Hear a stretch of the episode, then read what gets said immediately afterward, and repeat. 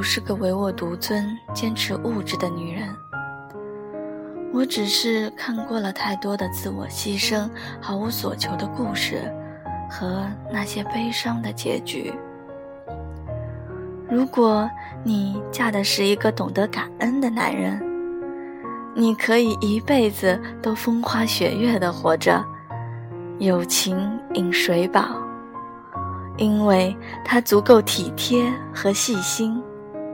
他会明白，你的付出和笑纳不仅仅是因为你尽己所能的提供给他什么，更是他愿意不计较你给不了他的所有。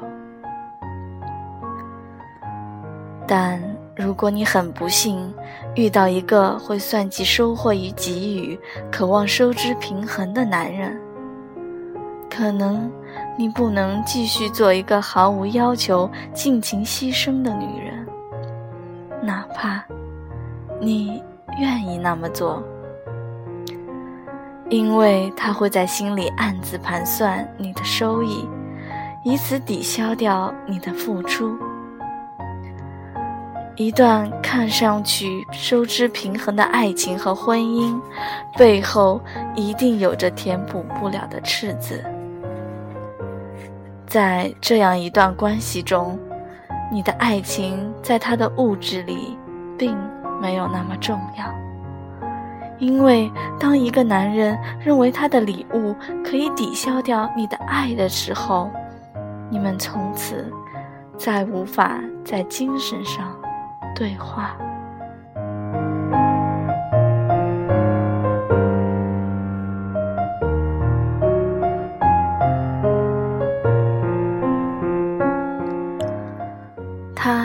再是你在青葱岁月里认识的那个白衣少年。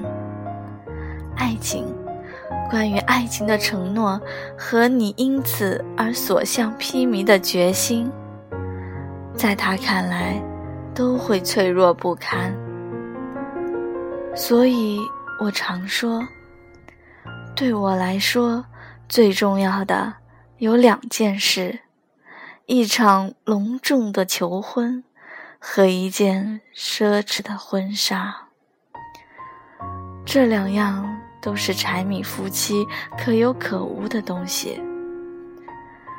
没有他们，生活还是可以继续，法律依然能承认你们的夫妻关系，周遭的人也不会因为你没有被求婚过而觉得你们在办家家酒。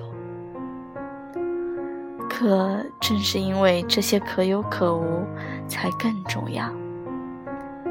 那些必须做的事情，检验不了一个男人对你的心。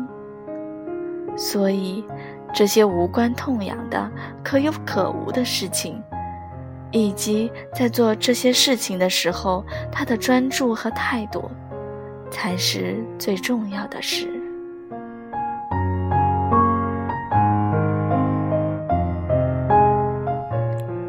所以，我一定要一件最好的婚纱。就算我的先生，我未来的你，在我试婚纱的时候，跟那些准新郎一样呆若木鸡，一样不明所以。至少，你能在婚礼上看着从红毯上款款走来的我，热血沸腾、泪流满面地对我说。亲爱的，那么多衣服，你还是选了最贵的那一件。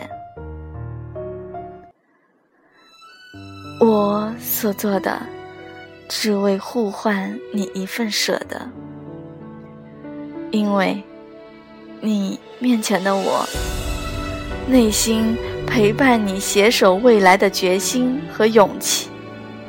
你若无动于衷，它空无一物；你若洞察于心，它价值千金。你感谢我付出，更感谢我退出，说他更需要照顾。听说你。比从前幸福，有满足，还能有怎样的企图？当初你迷了路，选择我的脚步，是不是有些唐突？喧闹的人群中，陌生的面孔匆匆掠过，感觉每张脸都是你的轮廓。黎明破晓后，想再一次亲吻你刘海遮住的额头，安慰我。我走以后，